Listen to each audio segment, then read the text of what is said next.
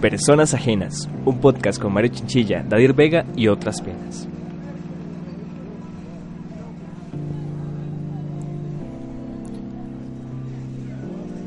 Bienvenidos y bienvenidas una vez más a Personas Ajenas.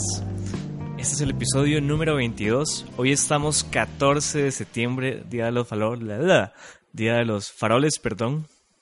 Así es, estamos este bueno, sentados por si estaban preocupados por saber cómo estábamos. Y no, este, está haciendo un poco de calor, cosa que ustedes no pueden sentir porque todavía no se ha desarrollado la tecnología para poder transmitir sensaciones térmicas por medio de los audífonos o de los parlantes, depende cómo los estén escuchando, pero ya estamos aquí, es lo importante. Qué linda introducción, Dadir. ¿Verdad? Hoy vamos a hablar de los videojuegos, pero antes de eso quiero saber, Dadir, ¿qué tipo de farol harías para este día? Siempre he querido ser el chiquito que hace un farol como súper épico, ya como un patrimonio nacional, así como, ah, vamos a hacer la, no sé, la escuela Buenaventura Corrales, porque sí, con cada detallito y le metemos una candela adentro, y como rajar, porque, sí, pero no, siempre me tocó ser el de, el chiquito es el resorte del farol todo pura pierna, así que es como un resorte nada más, y le meten una candelita ahí. Ajá. Y ya, eso es todo. O sea, cuesta como 500 pesos ese farol. Madre, qué loco. Yo, a mí me gustaría hacer uno tal vez como con botellas, que fijo lo han hecho. Y ayer vino súper bonito de Stranger Things, que era como este bicho gigantesco. El de ah, no, el, otro, el, el, Mind, Flayer es. Ese, mae. Ajá, súper lindo. Yo, qué chido y tal vez con botella, no por reciclaje, sino porque cómo se puede ver la luz a través de una botella de un color. Fíjate, ah, súper chiva. Sí, sí, estaría buenísimo. Bueno, este, pues ahora sí, vamos a entrar de este tema de una vez, de los videojuegos, que lo estamos haciendo a petición de eh, un seguidor en Instagram. Y pues vamos a darle con este fanservice. Eso también es, ese tema es ahora que hicimos unas preguntas ahí en Instagram, nos dimos cuenta que tenemos muchos seguidores gamers. Sí, demasiados. Seguidores y seguidoras también. está, interesante. No sabíamos ese, ese interés de ustedes, pero este, acá estamos como para complacerlos. bueno, de esta manera, ¿verdad? No, no, vamos a complacer de otra manera, pero ahí estamos. Este... Ok, no, di, démosle, ma. Este, bueno, la vara de esto es como recordar siempre la primera como intercambio que tuvo uno con la tecnología y más que todo con el entretenimiento. Entonces, madre, yo, yo recuerdo que mi primer acercamiento a un videojuego fue cuando estaba en el kinder. Creo que iba a llegar a primer grado, no recuerdo muy bien. Y mi familia fue como, Mae, ¿usted qué quiere? ¿Una fiesta o un PlayStation? Y la fiesta era como en McDonald's, algo pequeñito. Pero madre, me acuerdo que en ese tiempo existía un Nintendo 64. Ya, ya estábamos saliendo de esa vara, ya no se usaba tanto. Y el Play, yo decía, no, no quiero el Play porque todo mundo tiene 64, no quiero algo tan nuevo. Entonces, al final sucedió que me trajeron un Play 1, mae. Ah, bueno, qué buena decisión de sus padres. Sí, de hecho, era, era un Play 1 así chiquitico, mae me acuerdo, era el, el, Slim en ese momento, porque está grandote y ya después el chiquitico. Mae, lo primero que. Ah, bueno, dato importante. Nunca me compraron una memory card para ese PlayStation 1 hasta que tuvimos el 2 y ya compramos una memory card para el 1. Fue súper estúpido. Nunca pasé ningún videojuego con el Play 1. Mae, la, la, primera vez que jugué fue Crash, Crash Bandicoot. Mae, qué volado ese juego. Fue como me explotó la cabeza, digamos, ver como uno daba vueltas y vueltas y rompía cajitas, era. Yo decía, es como, es como Mario Bros, pero mucho mejor. Más, eso fue el juego que me marcó de infancia. Crash. Fue Crash. Eh, bueno, yo el primer juego que jugué, valga la redundancia, fue, bueno, los Mario. Ni siquiera sé cuál Mario era, pero de acuerdo que tenía un amigo en el barrio que tenía ese juego y lo jugábamos. Ya como propiamente la historia es muy similar a la suya. Eh, mi mamá me compró un Play 1 de esos Slim. Eh, ah, no, no. Mi primera experiencia ya con el videojuego que me marcó no fue con Play 1, fue con la computadora. Mi tío pasaba jugando FIFA en la computadora porque a él le gusta mucho y nos las prestaba. Y recuerdo que el primer juego que ya que fue como esto me va a marcar por el resto de mi vida fue FIFA 2002. Uy, qué bueno. Sí, yo lo jugué. Para mí eso era tan épico. Mm estaba Casillas de portero. Yo jugaba con el Real Madrid porque en ese tiempo, sí, supongo que era madridista. Eh, a mí me gustaba, siempre me ha gustado mucho poder personalizar. Y ahí yo creaba a la, a la selección de Costa Rica, me inventaba el uniforme, ponía guanchope ahí de titular y le ponía todo en 99 porque para mí era buenísimo. Y pasaba jugando, pero horas, horas ya que se podía quemar la computadora y todo. O sea, usted no fue un campeonato de FIFA porque entró a la U. Casi, digamos, pero en realidad no soy tan bueno, pero Ajá. lo jugaba mucho con mi hermano. En ese momento no existía esto de poner dos controles. Ya eso era una tecnología muy, muy nueva que íbamos a vivir ya en el futuro. Entonces lo que hacíamos es que se jugaba con teclado, con las letras A, S, D y F, era que se hacían los pasos y todo eso, los tiros, y con las flechas se movía. Entonces mi hermano usaba las flechas y yo los, las teclas, entonces hacíamos como un equipo ahí y así jugábamos los torneos, ahí los dos nos íbamos. Pero era, era, era en la compu, entonces. Sí, sí. Ah, no, yo es que en la compu nunca he jugado, más. Siento que es una picha jugar en la compu. O sea, como, no, es fácil. Con teclado es dificilísimo, pero es que ya después uno ya... Yo, yo no conocía que era un Play 1, entonces yo no Ajá, qué era de usar un joystick. Ajá. Entonces ya después fue... eh, ah, bueno, ya de nuevo, ya llegué a... Ahora sí, ya a Play 1. Empecé a jugar eh, Crash. eh, me gustaba mucho... Bueno, Winning Eleven, ya ahí me cambié. Me hice Team Winning. Eh, y los juegos de Need for Speed siempre me han gustado mucho. Qué loco. Ma, yo, yo recuerdo que en esa época pasaba mucho de que la gente. O sea, como que el PlayStation no detectaba cuando algo era copia y cuando algo Ajá. así. Entonces uno quemaba los discos. Sí. Yo tenía un compa que el mae compraba solo originales y se los pedía prestados y yo los quemaba, mae, y el mae me decía, mae, no los queme porque se joden, pero di, seguro le metieron esa trama, ¿verdad? Ajá. Mae, tenía una sarta de juegos quemados en mi casa, mae, pero un montón y todos los usaba y era súper divertido. Yo me acuerdo, la fue, el primer juego que me compraron fue. Winning Eleven 6. Que para mí, y este, lo, de- lo- ya le digo sin miedo a nada, eh, tiene la mejor intro de cualquier videojuego que era con We Will Rock You de Queen. Ajá. Entonces era un hype y para mí esos gráficos eran como lo mejor del mundo. Ahora los veo en YouTube y es como, wow, qué Y, mierda. Se, se le ven los polígonos. Sí. Y igual no tenía memory card, entonces yo Ajá. tenía que jugar el torneito, ya ganaba, sentía la sensación de que era un ganador. Y después uy, volver a empezar de cero. Y el. Así es. Y me acuerdo que mi mamá me compró para Navidad un juego pirateadísimo de Winning que tenía la Liga Tica. Salía One Shop en la portada. Ajá. Y, y estaba prisa y todo. Y yo, wow, qué tecnología, volado. qué avance. Y era tan pirateado que era videojuegos el chino. El chino, qué bueno el chino, mae. El chino nos está patrocinando el día de hoy, de hecho. Ajá. Y si no, más que todo. Y bueno, ¿usted se considera gamer actualmente? o?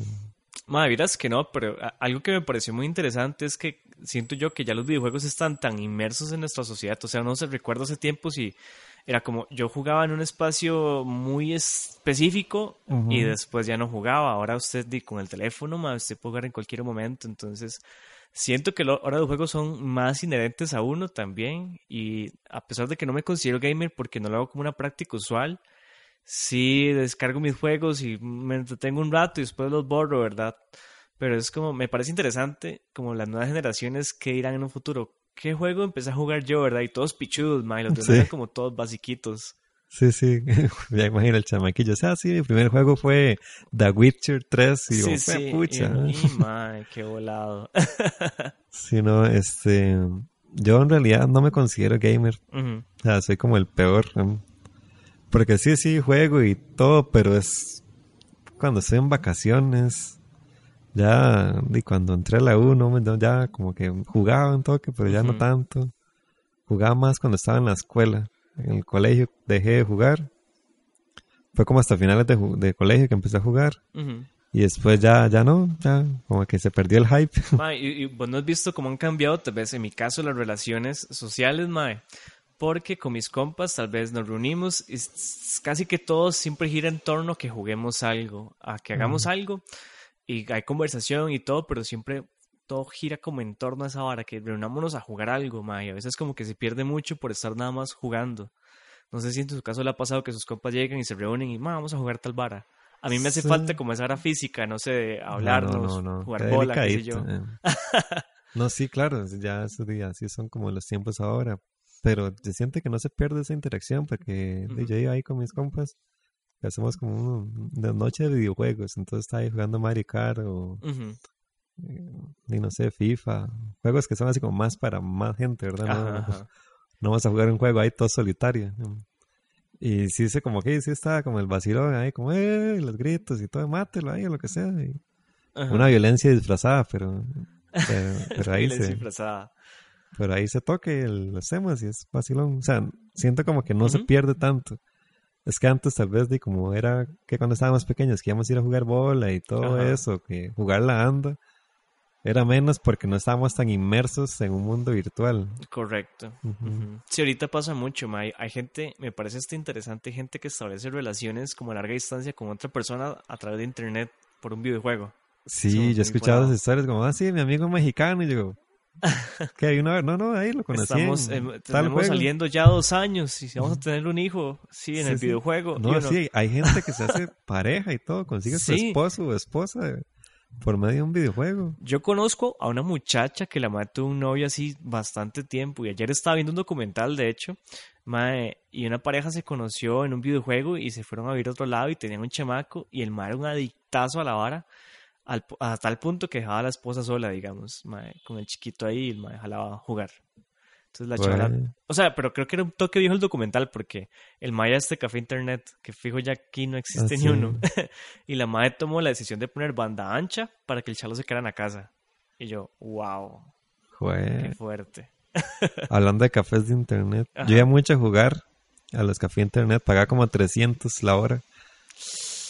Era barato, siento yo en su momento. Madre, por hora, pero ¿cuántas horas pasabas? ¿Y Sí, cuántos como días? una, dos. Ah, bueno. O sea, no todos los días. No, no, no. No tenía plata, era un niño. o sea. y me acuerdo mucho que entraba a esta página minijuegos.com. Ajá.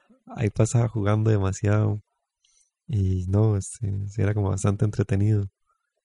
Ya después, con los videojuegos en los celulares. Que como hasta el 2012 fue que yo tuve mi primer celular como inteligente. Ahí ya empecé a descargar los jueguillos porque ya venía otra nueva ola de juegos, que eran los juegos para celulares que ya eran cool. Ajá. Entonces ahí jugué mucho Cut the Rope, creo que era que llamaba. Sí, el del bichito verde que usted le corta la cuerda para que se comiera un caramelo. era muy bueno. Ajá. Ajá. Sí, sí, yo jugaba mucho ese. Me gustaba bastante. Y no, ya después. Ya ahora ya ni siquiera tengo juegos en el celular, no me gustan. No, se hizo un abuelito. Ahora tiene aplicaciones de señor. Sí, ahí tengo una aplicación que registra los pagos y los gastos que hago. Ese es el, ya ese es el nivel que he llegado. Qué bueno, mae. Esas son Me mis encanta. aplicaciones. Se divierte usándolas. Como, Sí, diablos, hoy bien, gasté 10 mil colones. Oiga, usted 10.375 colones. Madre, qué loco. Yo sí recuerdo que antes del teléfono que tengo ahorita, que es, vamos, no vamos a decirlo, pero empieza con una marca china. Guau, guau. Mae, yo tenía un teléfono que, este, digamos, la tapa se corría y Ajá. apareció un tecladito de esos tipo QWERTY, los que están en las computadoras. Mae, yo a ese teléfono le metía de todo, de todo, pero no era como que fuera Android o algo así, era, no era un teléfono inteligente aún. Ajá. Y siento que ahorita se ha perdido tanto porque con Android hay demasiada como basura, digamos, o el mal le ofrece a usted ciertos juegos, pero yo recuerdo que antes usted en cualquier página se metía, descargaba un juego y lo instalaba usted mismo. No Era como, entra a una tienda y estos son los que hay para, you know, ah. Sí, sí. Pero es una varia- variación de esa vara, mae. Ujú. Queríamos hacer como una historia súper innecesaria de los videojuegos, pero no nos interesó tanto, entonces buscamos como un poco de información y nos dimos cuenta de varas interesantes, de que los videojuegos tienen una trayectoria súper vieja, como desde los años, por decirse, desde, desde los años 40, mae, con intenciones militares de hacer simulaciones y todo esto. Por ahí es donde empieza como toda esta vara de los videojuegos, hasta que poco a poco progresan a lo que conocemos como el ping pong para dos personas. Sí, sí, y es, es como también difícil decir cuál fue el primer videojuego porque depende de la definición de videojuego que tengamos. Este, por ejemplo, mucha gente dice que de se llamaba Pong, que, se- que no es el primero, que había otro que eran como de operaciones matemáticas. Después que no, que había otro que era como una especie de gato, bueno, gato, no sé si para los escuchas de otras partes del mundo, Ay. eh, el juego de la X y el círculo, Ajá. ese. Este, se supone que ese también era uno de los De hecho, primeros. ese no se llama como tic-tac-toe o ese es ahorcado. Ah, sí, mira, ese es como en ing- a- Ajá, yo creo, esa que sí es ¿verdad? ajá. Ajá. Sí, sí, y que ahora que lo pienso, ese nombre sí está random. o sea, Sí. no- sí, bueno. bueno, gato no es así como que fue pucha nombre más bueno. Porque aquí le dirán gato. Yo creo que he escuchado el por qué, pero no recuerdo. Qué volado. No sé, ahora es hashtag. Ahora es hashtag. Man, no sé si habías visto este.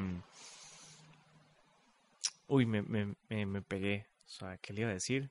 Se pegó como cuando el juego estaba rayado y cargaba la pantalla en rojo en Play 2. Qué Man, me quedé así de pegado. Es que le iba a mencionar una vara. No me acuerdo, se me fue. Dice, me Eso mamé. es por estar adicto a los videojuegos, se quemó el cerebro. su mamá no le decía, su mamá no le ¿Qué iba decía a decir, que, bueno, mi, mi mamá y mis tíos Ajá. todo me decían demasiado que yo me iba a hacer súper violento, que me iba a dar eh, epilepsia Ajá. por estar jugando. Y fue cierto, tengo... No, no, no, fue cierto, mae, soy epiléptico hace tres años. No, no, no, y no me dio nada. Tampoco era como que jugaba. sí, En sí. vacaciones sí, ya era de que me levantaba a las... Todo intenso a las 7 de la mañana y me acostaba a las 2 de la mañana dándole ahí. No sé cómo aguantaba el play. Mae, pero- vieras que mi cuerpo nunca la dio tanto. Lo que recuerdo una vez, yo jugué ocho horas seguidas una vez, o seis, entre seis y ocho, y terminé hecho una mierda. Entonces, Mm. Ah, no. yo no podía jugar esa hora tanto. Yo recuerdo el, ya como la maratón más intensa fue cuando compré para Play 2 Need for Speed Carbón, Ajá. que lo pasé en un día. ¡Ah! Porque tenía tanto hype de jugarlo que me levanté. Bueno, lo compré como un viernes, me levanté sábado temprano y ya eran como las 12 de la noche y ya había terminado. Pero sí, sí, no. Ma, yo, yo no me acuerdo una vez, bueno, esa vez que mi tata compró el Play 1, mae, había comprado también Harry Potter. Mae, mi tata empezó a usarlo y se lo juro que pasó desde la mañana casi que hasta la noche jugando porque el mae se había enviciado tanto que no podía dejarlo. Mae, yo me puse hasta a llorar y mi mamá se puteó todo y le dijo, no juegues ahora más, mae. Entonces mi tata nunca más volvió a jugar Play después de eso. O sea, como que el mae decía, mae, no, puedo hacerlo porque esta hora en serio me envicia. Y mi mamá es, es parecida. Una vez la puse a jugar, y se fue así seguido como cinco horas y no se dio cuenta. Mae, yo, yo digo, qué, qué loco que tal vez uno lo controle un poco más, pero los tatas ven esa hora se despichan. Sí, es que siento que tal vez no detienen. Es que tal vez uno sí creció, como todo millennial, creció Ajá. como, con la, sí, como fue paulatinamente creciendo la industria de los videojuegos. Correcto. Cambian nuestros papás nada más agarraron como, what, what, ¿qué es esto? ¿Qué es esta vara tan rara? Ujú. Como que hay que chupar estos botones que hay que- y después ya la agarran el toque y es... Esta es mi heroína ahora. Mike, y qué loco como todo ese crecimiento que han tenido los videojuegos, porque al principio se hablaban como de todos estos mitos, ma, de qué iba a pasar, y ahorita tal vez efectivamente vemos como que realmente no es tan dañino como se cree. Me pareció muy interesante que la OMS sí definió como este un trastorno mental, la adicción a los videojuegos. A partir del 2022 ya van a tener que tomar eso como, como, como en cuenta, digamos, como que Ujú. está definido formalmente. Entonces, di, me parece curioso también la gente que puede hacerse picha con esta vara, ¿verdad, mae? Pero di, sabemos que es una industria, mae, y que esa industria también ha evolucionado enormemente, mae, tanto que aquí en el país ahora hay como empresas que se dedican a hacer esas varas, mae. Sí, de hecho, di, los torneos que ahora hacen de videojuegos, de LOL, o de, bueno, lo más reciente, este, de Fortnite. Que hagan Fortnite. torne- ajá, y, y que ganan, pero millones. Ajá. Eh, leí hace poco una noticia que un, un carajillo ahí de 16 años fue el campeón del torneo de Fortnite y ganó 3 millones de dólares. Qué psycho. O sea, esos más pueden vivir de 16 esa vara, la años y 3 millones de dólares. Usted sabe, la, la mamá no le va a poder decir, deje jugar eso, ¿qué vas a hacer? Si ya alimentado a tu familia como por cuatro generaciones. ¿no? Madre, qué rajado, ¿verdad? Como a lo, a lo, que se puede llegar. Yo nunca me imaginé que hubieran, digamos, ese tipo de torneos tan masivos que sean como de campeonatos mundiales. O sea, yo no pensé que eso fuera a ser así y que tuviera ese impacto como en la sociedad, madre. O sea, hay gente que vive de crear como contenido acerca de videojuegos. Por ejemplo, qué sé yo, youtubers que comentan ahora o personas que hacen streamings por Twitch. Madre. Hay gente que vive alrededor de eso y no necesariamente está dentro de la industria, digámoslo así, del desarrollo de videojuegos. Entonces es como súper interesante todo lo que se llegó a generar también. Mae. Sí, así es. De hecho, bueno, uno de los juegos más populares a nivel mundial es Minecraft. Eh, estaba leyendo de la manera súper interesante en cómo se hicieron publicidad. Y es que se aprovecharon de YouTube y de estos youtubers que hacían como gameplays. Ajá entonces ellos mostraban el juego, entonces ya más gente quería ver qué era ese juego y fue creciendo y ahora di que creo que fue que lo vendieron a Microsoft por 2.5 billones de dólares. Madre, qué loco, o sea, yo con esa plata es como, ya me retiro. Y, es que, y es que antes era que si usted subía un gameplay del videojuego, no sé, pongámosle FIFA 2002, llegaba Electronic Arts y y le bloqueaba el video por estar haciendo piratería. En cambio Minecraft dijo como, no, siga haciéndolo, siga haciéndolo, por favor. Y ahora es una industria toda...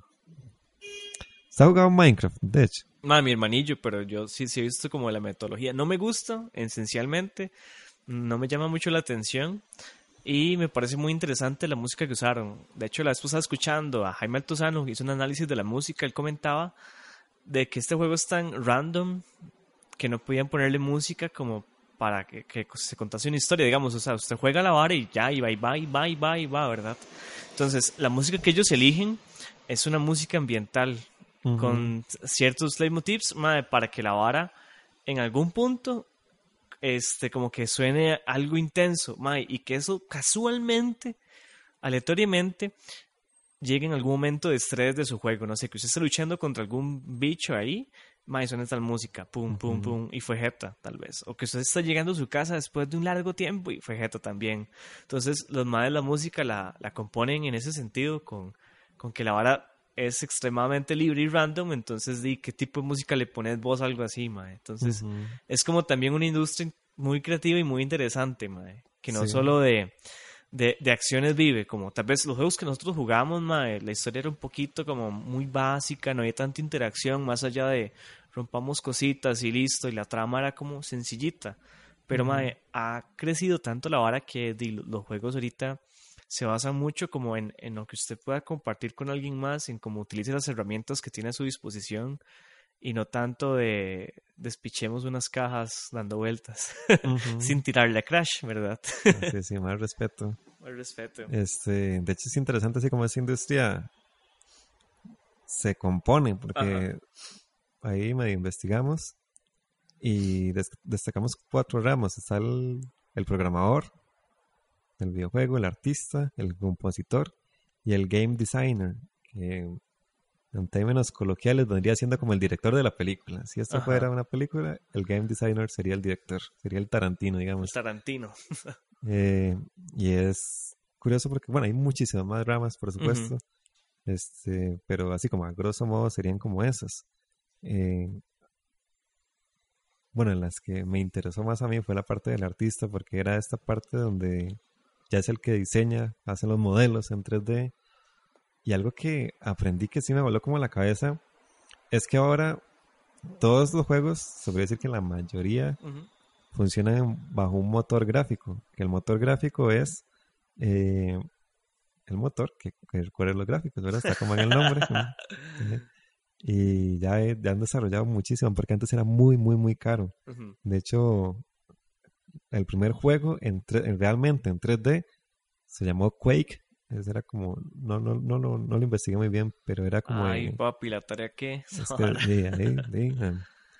Eso, eh, antes la gente decía que era Doom, y no, Doom era un, juego 2D simulado, que simulaba el 3D.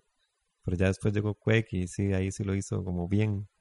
Pero era una parida para los programadores porque no existían esos motores tan modernos como los tenemos ahora que estos motores hacen que el pelo se mueva por cada pelito, ¿no? Como conjunto. Y no, y no, es súper chiva. Y estos motores también facilitaron poder hacer un juego para Play 4 o computadora, consolas de última generación, a para el celular ahí, sencillito, que apenas tiene Android. Y todo esto porque los modelos 3D se crean en polígonos. Entonces imagínense un bichito ahí, vamos, pongamos el ejemplo más básico, Ujú. un humano, pero creado por polígonos, entiéndase figuras geométricas. Entre más polígonos tenga, más detallado puede llegar a ser ese modelo. Para que un, entre, y entre más tenga más detallado, ocupa más procesamiento de datos. Por eso esas, las consolas y las computadoras de última generación pueden correr esos juegos. Pero dice, si quiere poner su juego en un celular, no le va a poner una cantidad de polígonos Jamás. exagerada. Primero porque la pantalla del celular es muchísimo más pequeña y, y es totalmente innecesario ese gasto de recursos. Y segundo, los celulares no son tan potentes para correr un juego así. Entonces, ¿qué hacen? Se disminuye la cantidad de polígonos y eh, ya está como la labor del artista en saber cuál es la cantidad mínima de polígonos para que el juego se siga viendo bien. Pero que el celular lo pueda correr. Entonces está como muy, muy chiva O eso. sea, explotó tiene- la cabeza. el más fijo tiene que tener muy presente la hora técnica. Yo, no- yo Ajá. siento que no es una limitante, sin embargo, sí lo pone como a pensar más. Siempre como, madre, ¿cómo hago para que esta hora se vea bien tuanis como yo quiero y así? De hecho, a- a- me parece como muy interesante toda la investigación que se tiene que hacer como al respecto de qué tipo de interacción vamos a hacer, cómo hacemos que el usuario en serio se encante con esta vara, o sea, porque los mínimos detalles hacen que usted, puff, lo enganche. Por ahí hay un juego que se llama este, Detroit Becomes Human. Ma, Es un juego con una historia súper, súper bifurcada. La idea es como que hay unos este, eh, androides o robots con inteligencia artificial y estos madres toman conciencia como de sí mismos y de sus derechos, digámoslo así, y se empiezan a revelar. Depende cómo usted maneja la historia, va, tiene distintos finales, tiene un vergazo de finales, mae.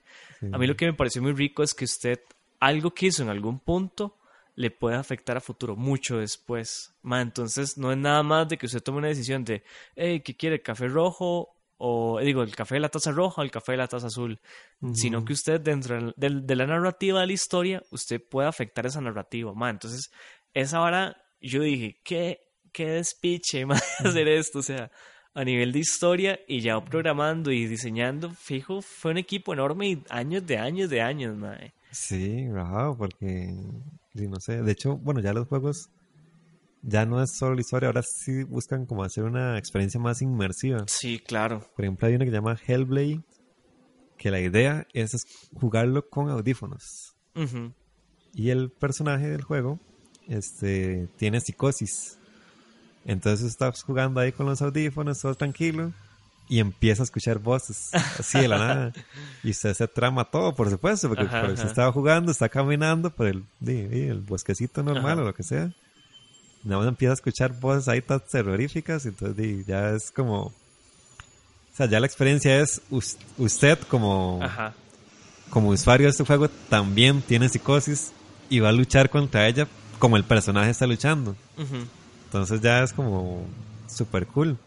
Y por ejemplo ahora que está con la la aumentada, este último Ajá. juego de Resident Evil. Que ¿Lo ha se está- jugado o no? No. No, pero he visto ahí las cosas y los niños traumados. usted se pone ya los lentes, el casco y de, usted se caga, de verdad. De fijo. Ma, yo, yo siento que eso tiene demasiado potencial ahora. Y bueno, futuro también. Es que tal vez antes uno no lo, no lo pensaba así porque era un juego muy básico, pero es que ahora las posibilidades son tan grandes y tanta gente puede contribuir desde cualquier sector creativo, siento yo, tecnológico también. Ma, que se me ocurre que en un futuro hagan tal vez un traje que usted pueda ponerse en todo su cuerpo, como esta película de, de Player Number One- creo que es. Ajá. Ma, y usted de que pueda sentir las varas del videojuego, que mae, todo esto le afecta to- todos sus sentidos, mae. De- No solo los cinco sentidos, sino incluso los sentidos como de percepción de su propio cuerpo, que su cuerpo pueda mutar, mae. Yo qué sé yo, alguna, vola- alguna vara bien volada, mae. Sería como un estímulo súper rajado que ni con drogas se podría alcanzar, yo creo. Sí, que, que chido. Y es que yo siento, bueno, que ahora Bueno, ya los, videojuegos son tan Ajá. densos que ya los veo yo más bien como unas películas interactivas, se Sí, podría mae. decir. Porque tienen esta historia como esa que decía usted, las, de todas las ramificaciones que puede tener. Pero ya es, vivamos esta experiencia, ya no es pase los niveles, no, Ajá. ahora no, tiene que vivirla, tiene que sufrir, tiene Ujú. que gozar con el personaje. Claro. Y es, lo- es muy, muy chiva, digamos. Ujú. Ma, y la- las tendencias también que se han modificado, por ejemplo, antes como que todo era, juguemos, yo juego solo con un compa y listo, pero ahora es como un mundo abierto, hay muchísima más gente con la que puede interactuar y también está esto, esto de lo que vos decís de, de la historia, porque eso afecta un poco en la forma en que se juega. Antes yo recuerdo que tal vez era mucho de utilizar un arma y dispararle a alguien o, qué sé yo, atacar. Pero ahora se piensa más en como varas sigilosas, como hay herramientas que yo puedo usar no necesariamente para atacar, sino para construir. Por ahí, este, creo que el otro año viene un juego, no recuerdo el nombre exacto, pero creo que es Death Stranding. Ma, este juego se ve como, como una combinación de muchas varas, como de que usted tiene que pensar cómo va a lograr un objetivo sin matar a la gente, como busquemos una alternativa hasta ahora. Entonces, eso a mí todavía me deja más impactado, porque ahora yo no necesariamente tengo que atacar, sino que tengo que usar mi cabeza para ver cómo no me matan a mí. Y el tema siempre como de discusión en Ajá. esto. eh, bueno, ahora está esto de pensar en esta estrategia. Ya hay un Ajá. nivel de estrategia más fuerte. Pero también los gráficos están mejorando, pero sí, a niveles que uno no se imagina. Y estaba viendo, investigando, porque siempre tenía como esta duda existencial. Porque yo decía, yo jugaba Play 1, ujú, yo jugaba, estaba jugando Crash y yo lo veía tan HD, para mí eso era tan real. Pero yo pongo los videos ahora y es como, "Di, ¿qué es esto ahora? Ujú. fea?". Y es por algo tan, que suena, es tan obvio, pero al mismo tiempo uno se le olvida, que es porque ya la tecnología de las pantallas ha mejorado muchísimo. El mayor ejemplo es, por ejemplo, ¿se acuerdan cuando usted llegaba a sacar su celular y le quería tomar una foto a la pantalla de su computadora y salían un montón de rayas? Ajá, O que se ponía ahí y salían como que estuvieran moviendo, desplazándose. ajá. Eso era porque la cantidad de píxeles era muchísimo menor y la tecnología en cómo procesan esos píxeles era muy, muy, muy vaga comparada a la que hay ahora. Entonces ahora, usted con su pantalla Full HD, 4K, lo que sea, pone el jueguito de Play 1 y se ve como una completa basura porque ya, ya ahora está esta tecnología de Pixel Perfect o Retina Display como las MacBook Ajá. y de, ya se ve hasta la esquinita del polígono de no sé qué. y entonces. Sí, se ve como muy, muy precisos de ese pixel, tal Ajá. vez. Y bueno, siguiendo con esto de los gráficos, ya ahora. Sí, siempre, como siempre, no soy muy gamer, pero sí veo esta muy- discusión a cada rato. De qué es mejor, los gráficos o la historia. Y hay gente, siento que, bueno, para mí, mi caso personal, yo siento que la historia. Sí, de- definitivamente, digamos. Pero hay mae. gente que no sé por qué, tendrán Ajá. sus razones, pues de que no, y que entre más real se vea, muchísimo mejor es el juego. Y es como, sí, sí, pero digo, va a llegar al punto donde va a ser tan real que, sí, está real, ya no se puede hacer más real porque ya, es- ya sería ser humano, ¿verdad? Ajá. Y, sí, pero si no lo entretiene el juego, ¿para qué quiere tener sus Es que es, es- gráficos? es como esa constante discusión de que qué es más importante, el fresco o el frasco, digamos, que es mejor que sea estéticamente bonito o que funcione. Di- tiene que haber un balance siempre, mae. Vos lo sabes siendo diseñador. Así es. Ujú. Entonces, di, yo, a mí personalmente me gusta mucho la historia. Si yo sé que los maes dieron su esfuerzo por hacerlo mejor visualmente y que tal vez se está apoyando en una estética definida, di, yo entiendo, sean píxeles de 8 bits, de lo que sea, mae, me va a encantar si tiene una buena historia y usted se, ¡puf! se va, ¿verdad? Tampoco es como que di unos dibujitos de palitos y ya me enamoré. Este, sí, de hecho, un juego que me divertí demasiado, que lo jugaba mucho en esas fiestas de videojuegos, es que no me acuerdo cómo se llama, voy a buscarlo, pero era, está en Steam ahí, es como barato. La idea era que usted era, eh, así que, que sí, iba a decir, el juego de los patos y se llama Dog Game.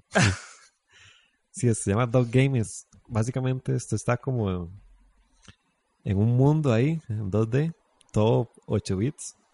Y este se tiene que matar a sus otros amigos, o sea, a otros patos. Y, Ajá. y al final el que gana es como el mejor pato y ya. el juego es súper simple, solo tirarle bombitas, tirar, se, se agarra un arma, dispara y, y el último que sobrevive es el ganador. Yo, yo creo que por ahí, no recuerdo si en el Instagram nos comentaron un poco de eso, que su primer juego había sido uno de esos de, de Polystation, donde usted le disparaba a, a unos discos, a unos patos, una carajada así, estaba Ah, un perrito sí. por ahí y los iba a cazar. Sí, yo jugué Polystation también, qué, qué chupichas, qué Sí. Pero Polystation era nada más la copia barata del Play 1. del sí. Play 1. O sea, yo tenía Play 1 y mi abuela me dio un Polystation para que jugara y yo, ¿qué es esta picha?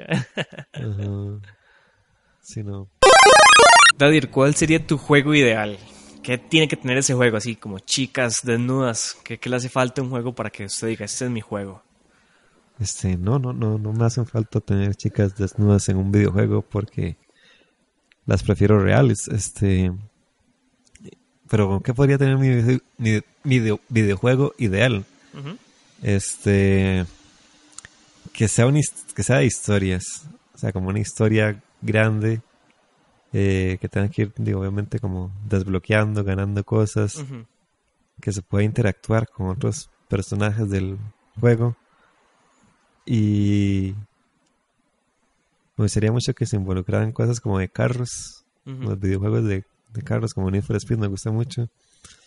Este podría ser algo policial, preferiblemente como ser el ladrón eh, para no sé contrarrestar esa parte de que siempre quería ser un ladrón, pero soy muy pura mierda para hacerlo. Este Sí, no, sería como algo así como como- pero sí yo- tendría que tener una historia pero buena. Muy, muy potente. Ajá. Ma, yo ahorita creo que me estoy haciendo medio otaku. Todo gracias a Fer. Ya no se bañe, con razón. ya no me baño. Ma, la verdad es que empecé a ver este Full Metal Alchemist. Ajá. Y me, me pareció muy interesante como la trama que tiene, ma, de esta vara como... Así es este, buenísima. No, mentira, no visto. Ahora, como medio que hay una corrupción política ahí, que los maes este, trabajan para el gobierno y no sé qué, y que hay un misterio que tienen que, que resolver y no sé qué. Mae, me, me parece como interesante, digamos, de pronto un juego que tenga de fijo bifurcaciones de la historia, Ujú. que si yo decidí algo antes me afecte en el futuro y yo diga, qué picha por no haberlo hecho antes y que eso... No importa, mae, no es como que me morí en el juego, sino la vara sigue. Y yo tal vez no me muera, sino que la vara como que siga y me siga afectando y sea una picha y yo, oh madre, qué loco, no terminó aquí, sino que siguió. Ujú. Entonces que sea como una vara así, le metería como una historia como bien ahí, como algo de corrupción o algo de política, ma, algo como que decía, ¡Ah! qué hecho picha, ma, y no sé, me gustaría también que no fuera tanto como de de como que yo me estoy me voy armando poco a poco y cada vez mi personaje es más fuerte, sino que mi personaje es X y el maestro está así casi que todo el tiempo y ahí va, puff, puff, y tal vez las varas se ponen más rudas y la historia se complica y hay un giro ahí loco, mae, algo así me gustaría mucho, casi que era una peli, digamos, Sí, como la vida también. como la vida, o sea, como que la, usted sale de la U y es una picha después, mae, esa vara. Ajá. Sí, eh, eh, bueno, ya como cambiando el tema un poco, este, vamos a hablar sobre conectores de electricidad. No, este, les preguntamos a nuestros seguidores, que ahí fue donde descubrimos que son muy gamers, ¿cuál fue su primer videojuego y cómo fue la experiencia? Eh, Carronte, eh, ese es su nombre de usuario, allá ustedes, eh, dice que el primer videojuego fue Donkey Kong, que eh, decía que, bueno, la experiencia de él dice que fue fatal porque no sabía qué hacer, pero que ya después le agarró el toque y todo fue muy divertido. Yo ese juego lo recuerdo, pero de como espectador. Yo había otros niños jugarlo, pero Ajá. yo nunca lo, o sea, tal vez sí lo jugué como que me prestaban el control, pero como un recuerdo así como fuerte, no, no. Man, no sé si fue un sueño o fue realidad, pero recuerdo haber leído que creo que era que Sony Pictures o Warner quería mandar a Nintendo porque Donkey Kong era una simulación del gorila Kong. Entonces los más intentaron demandarlos. Ah, sí, eso sí pasó. Y después como que los más no ganaron. Entonces el abogado que los defendió se llamaba Kirby. Y de ahí le pusieron Kirby al juego Kirby. Qué, qué buen eso. Madre, sí, loco, ¿verdad? Después, este, guion bajo 29KVA, guion bajo Kelvin, dice, algún de, de Nintendo de cartucho donde usaba la pistola para disparar a los patos. Casi no tengo recuerdos de eso. Yo no, yo no Ah. jugué Nintendo, de hecho. Ujú, sí, este. eh, Gloria 95, Mario Kart. Y que fue una experiencia horrible. También, este, Rigo-953, Street, Street of Rage 2 en el Genesis. Había que poner el canal 2 en el tele y era Qué bueno poner el canal 2. Yo Era- ponía no era el 3. 3. Era el 3, Ajá. pero para Play 1. Qué loco es ahora, man, no me acordaba. Sí, mira, sí, para Play 1. Man, yo en Play 1 llegaba y ponía como el audio y después ponía un canal específico. En el GameCube o en alguna de esas mierdas ponía canal Yo específico. creo que para Play 1 ya no, porque Ya ya, no. tenía la entrada esta de Ah, sí, cierto, los cablecitos amarillo, rojo y blanco. Uno nada más ponía el audio, ajá, audio, Ajá. algo así. Ajá, canal de audio. Eh, dice Semoji94, es, eh, creo que es Sebastián, si no me equivoco. Tarzan y Crash Bandicoot y fue demasiado buena. Al día de hoy, Crash es de mis juegos favoritos. Por ahí, Bravo Avalos97 dice que cree que fue Age of Empires 1 y recuerda que sentía demasiada curiosidad. Bueno, Age yo of le agregué Empires- demasiada. Ese me parece qué buen juego. Ese me marcó. Yo jugué sobre todo el 2. Primero Ah, jugué pero el eso, 2. eso ahora cómo era? Era como un LOL, digamos, no. No, no. no. No jugaba No, LOL. nunca lo jugué. Este, Qué problema. ese me parece era. Eh, parece que eran. Eh, usted tenía como unos aldeanos. Ah. Y usted iba creando ah. como su propio imperio. Ajá, ajá, ajá. Age of Empires. Ajá. Ahí está en el nombre. La era Y- del imperio. Y usted tenía que luchar contra otros tipos de imperios que había, el imperio inglés, romano, eh, mongoles, ¿Y no el me acuerdo imperio más. ruso, papi? ¿Dónde está el imperio ruso? No, no, eh, no me acuerdo. Yo creo que no venía. Pero era buenísimo porque yo me acuerdo, yo sí era malísimo. O sea, yo, bueno, malísimo en el sentido de que yo pasaba usando muchas claves. Ajá. Por ejemplo, Lumberjack, que era la de madera. Robin Hood, que era la de oro. Eh, ah, la mejor de todas, How Do You Turn This On? Que era que metía un, eh, un camaro, no, sí, un, ¿Qué? no, un cobra, Ajá. un carro cobra. Un carro. Sí, un carro, así en la Edad Media. Y usted iba a despedazar edificios. con un carro que lanzaba bueno. piedritas. Y de ahí usted ganaba facilísimo, ¿verdad? Ajá. Pero sí, fue, ese fue otro de los juegos que me hizo perder muchos días de clases y todo porque lo pasaba jugando demasiado. Este. Yanka Picado, Street Fighter, ese juego. eh, Ma, esa, esa hora es histórica. Yo recuerdo que se jugaban en maquinitas, como en estos Ajá. lugares donde habían videojuegos, como... es- es- yo no sé si todavía existe, pero si la gente conoce Tukis, fijo ya no existe Sí, es- Tukis, mae. Sí, como dato totalmente irrelevante. Este, el papá de una amiga es el dueño de eso. En serio, qué bien, mae. Qué, qué bueno. Ahorita vi que en Escalante hicieron un intento, no, en Escalante no, en Lindora o en Escazú, por ahí, hicieron un intento por abrir un espacio donde usted llega a jugar con máquinas de videojuegos. Eso es otra vara, yo las viví, pero ya habían como consolas personales, entonces no fue como en mi época, digamos. Eh, Mara nos cuenta, Mara, que estuve invitada aquí en el podcast. Ligar es un juego, ahí lo pueden escuchar. Y bueno, Mariana Arroyo también, curiosamente, comentaron lo mismo: Los Sims. Que ese fue otro de los juegos que también eh, cumplió mi fantasía de ser Sí. arquitecto.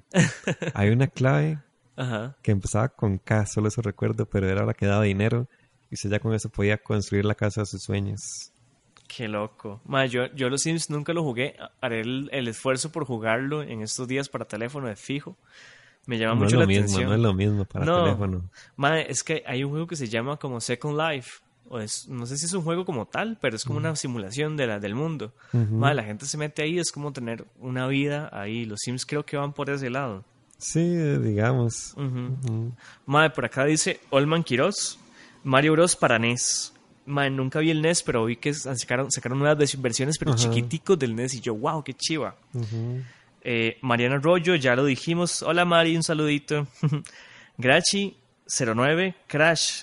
Hermoso, todavía lo juego. Más, sí. Yo a veces quisiera jugarlo en la compu con algún simulador. Qué chiva Crash. No, pero ya está la versión remasterizada. No, pero para compu, o sea, como para Sí. teléfono, algo así como más portable tal vez. Ah, bueno, sí, sí, sí. Este, ahora, ahora que yo tengo la versión nueva, eh, que salió hace poco, no sé por qué, pero ahora es como, bueno, siento yo es que seguro ya me volví malísimo. Ahora es como más difícil. O el hecho de que esté tan HD me, me, me, me distrae Sí, con todo más. mae, pero yo siento que antes los juegos eran más difíciles que ahora. Ahorita son más complicados toda la trama, pero los juegos de antes, si usted no pasaba una vara como tenía que ser, no la pasaba, mae. Era como, el movimiento tiene que ser muy preciso, si no mamó. Sí, sí, de hecho, un nivel, no sé acuerdan, estaba jugando, hace poco estaba jugando, estaba hablando con Mara y lo- de lo estresante que era un nivel de Crash que usted tenía que montarse como un jabalí Ajá, ajá, qué bueno. e ir saltando ahí, quitándose a unos no, personajes, no voy a decir el estereotipo, que no acuerdo cómo eran.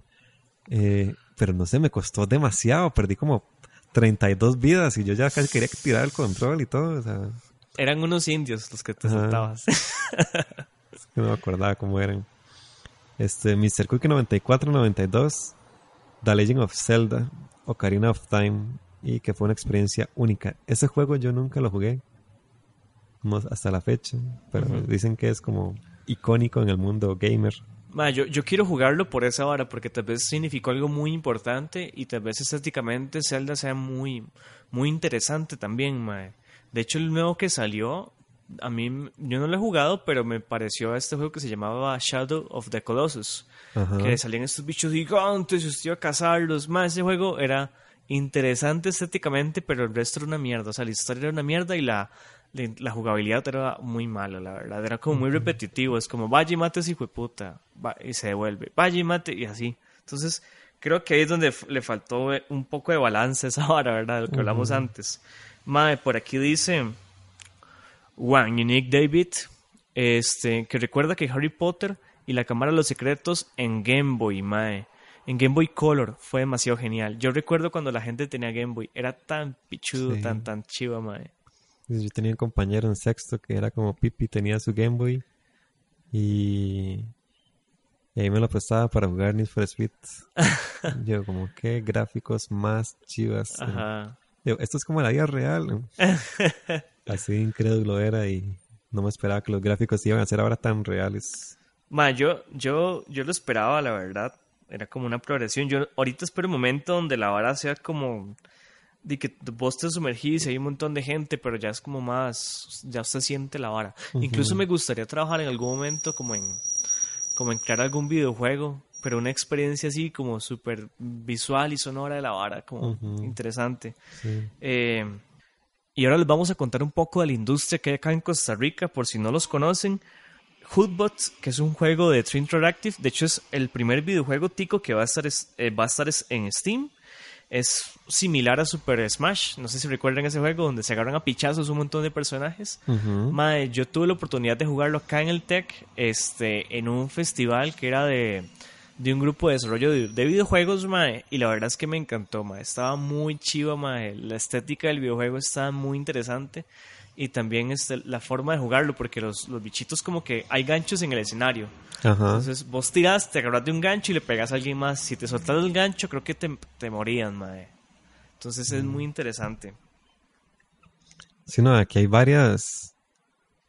Bueno, creo yo, varias compañías. Hay, hay varias, mae. Por ahí está también Green Lab Studios. De hecho, este. Fair hay- Play Labs también. Fair Play Labs, mae. De hecho, hay, hay un compa trabaja, mae. Entonces, de esta hora también le da brete a la gente, mae. Que uno no lo cree Sí. aquí en Costa Rica, ya le está dando brete a la gente, mae. Y no solo a programadores, a diseñadores, mae, a comunicadores. Sí, y pagan bien ahí con Y- y- latillo. Pagan tuanis, mae. Si no, este, por ahí, mae, eh, interesante, por si alguien, alguien le cuadra, mae. Hay como un grupo que se llama CIDEP, donde se pueden, este, bueno, pueden buscarlo en Facebook, mae. Es como este grupo de desarrollo de juegos, hacen eventos y charlas, mae, para que se lleguen. Y les vamos a dar un top que nos armamos nosotros, súper expertos en videojuegos, para que ustedes disfruten. Este, sí, es como juegos que le gustaran a mí, a Mario. Ya, como esto lo digo primero porque realmente me marcó. Lo empecé a jugar en el 2014. Far Cry 3. Qué buen juego. Ya hasta la fecha lo sigo jugando. De, así como que repito la historia solo porque sí. Porque no sé, no sé me, me explotó la cabeza de todo esto de que estar varado en una isla y se tiene que salvar a sus amigos. Tiene dos finales. Bravo. Y verdad que hay como varias versiones de este juego. O sea, como que hay una Far Cry prehistórico, Animal, algo así. Así ya, pero ya son como independientes. Ah, son como ok. otros. Como está Far Cry 1, 2, 3 Y ya Cuatro, después, después va a ser cinco. loco. y Primal, que es ese que usted dice. Ah, Primal es, ajá. Mae, este juego lo puse porque un ilustrador costarricense está trabajando en él, digamos que en la parte de, de gráfica. Se llama Dude, Where is my beer? Y creo que va a salir para Steam, mae. Es un juego sobre cervezas artesanales. Está interesante. Yo este, me siento mal porque ya después de esa hablada de Mario, yo solo apoyo compañías internacionales super multimillonarias. Y otro juego que me gustó mucho fue Call of Duty Modern Warfare 1. Ese, igual, yo lo jugué mucho, ni siquiera tenía buenos gráficos. Pero la historia, qué buena. O sea, yo según yo ahí estaba Mae, yo, yo siento que Call of Duty siempre ha tratado como de dar ese contexto histórico interesante, mae, la verdad. Desde Es- Play 2, mae. O sea, Sí, sí, pero ya no, porque no hay más guerras. Ya, ya no vas a seguir ¿verdad? reciclando. me acuerdo, lo último que vi de Call of Duty, que yo creo que es viejo ya, fue que los maes estaban como en el espacio, iban a la luna, una picha así. Así, pero ya es como, ya, ya, no, ya no tiene sentido esto. Sí, ya, ya no promete. ya, no- ya están como en la fase de inventémonos una guerra.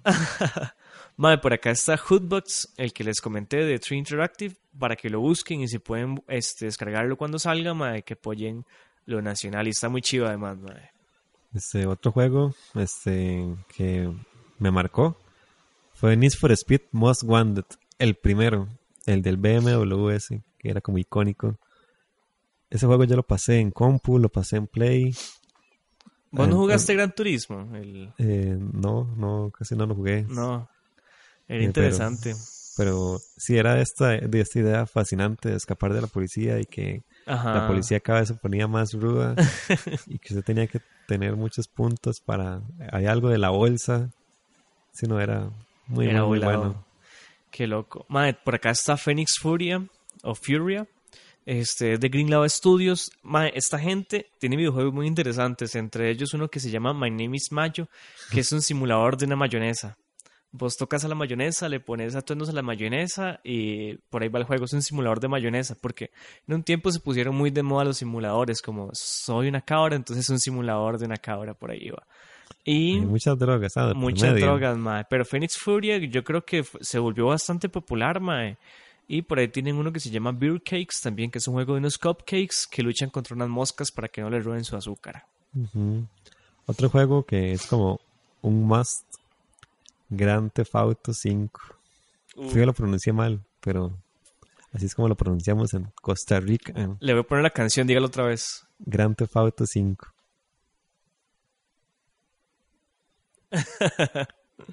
Este, espero que no haya puesto la de San Andreas, porque si no, eh, De fijo, Dair. eh, sí, no, un juego muy, muy, muy bueno. Ujú. Este, es de los, eh, se podría- yo creo que es el último que compré, eh, porque, sí, es que es- sí, desde San, de Grand Theft Auto San Andreas fue como muy icónico.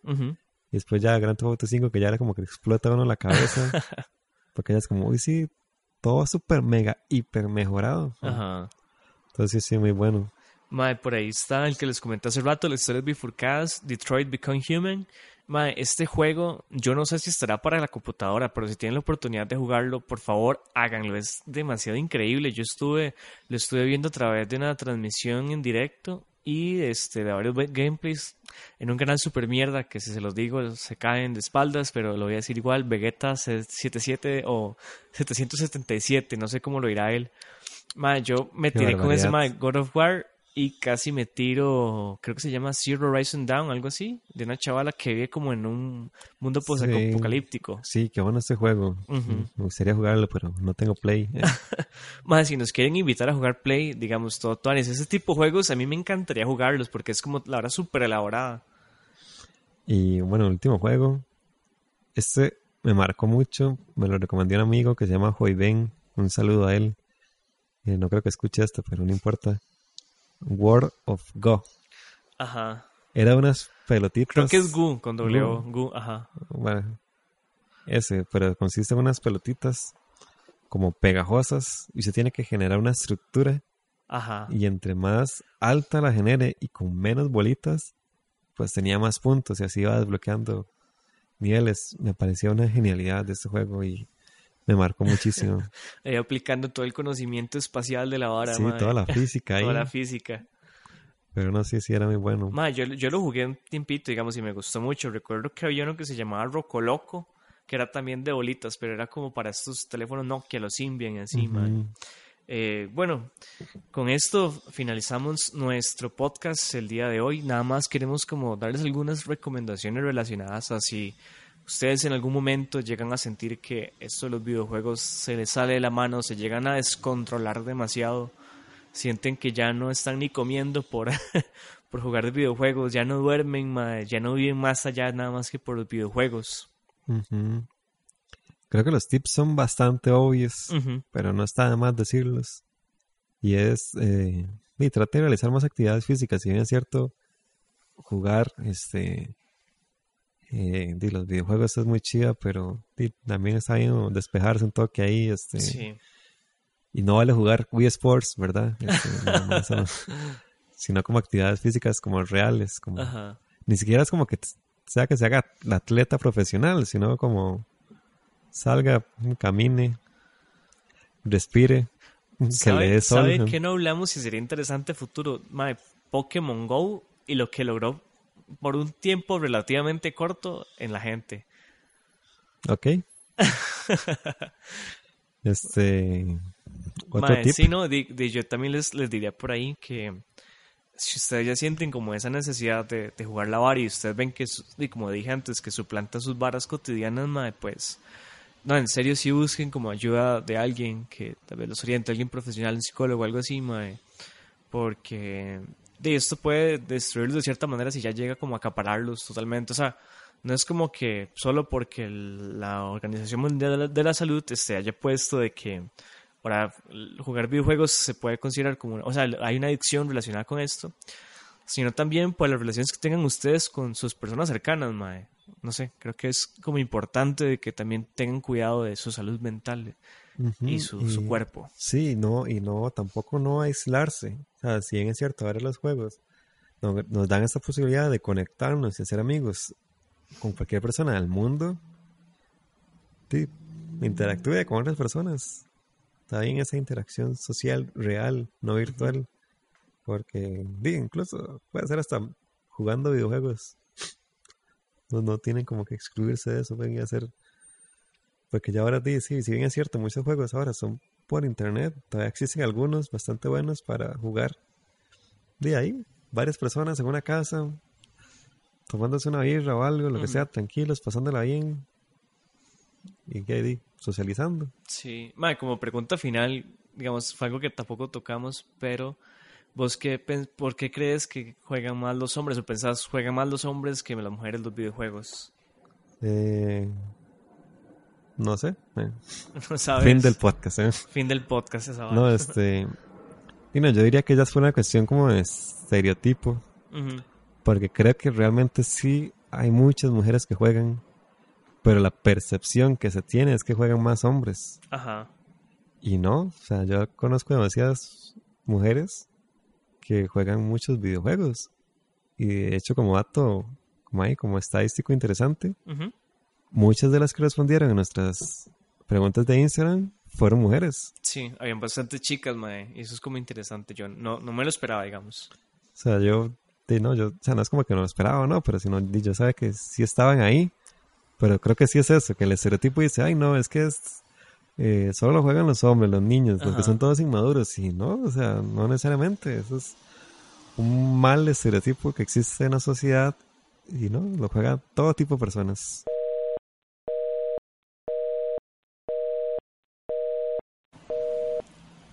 Listo, me gustó. Quería nada más tocar esa hora, tal vez la meta antes, no sé. Eh, ¿qué, so- qué sería gracioso para el final, mae? Es que ya no planeamos esto. Este, Hubo como una broma al principio que usted me hizo, me pareció graciosa. No recuerdo. ¿No se acuerda? no, la situación improvisada, ¿cómo va a estar acordando? Ay, la, la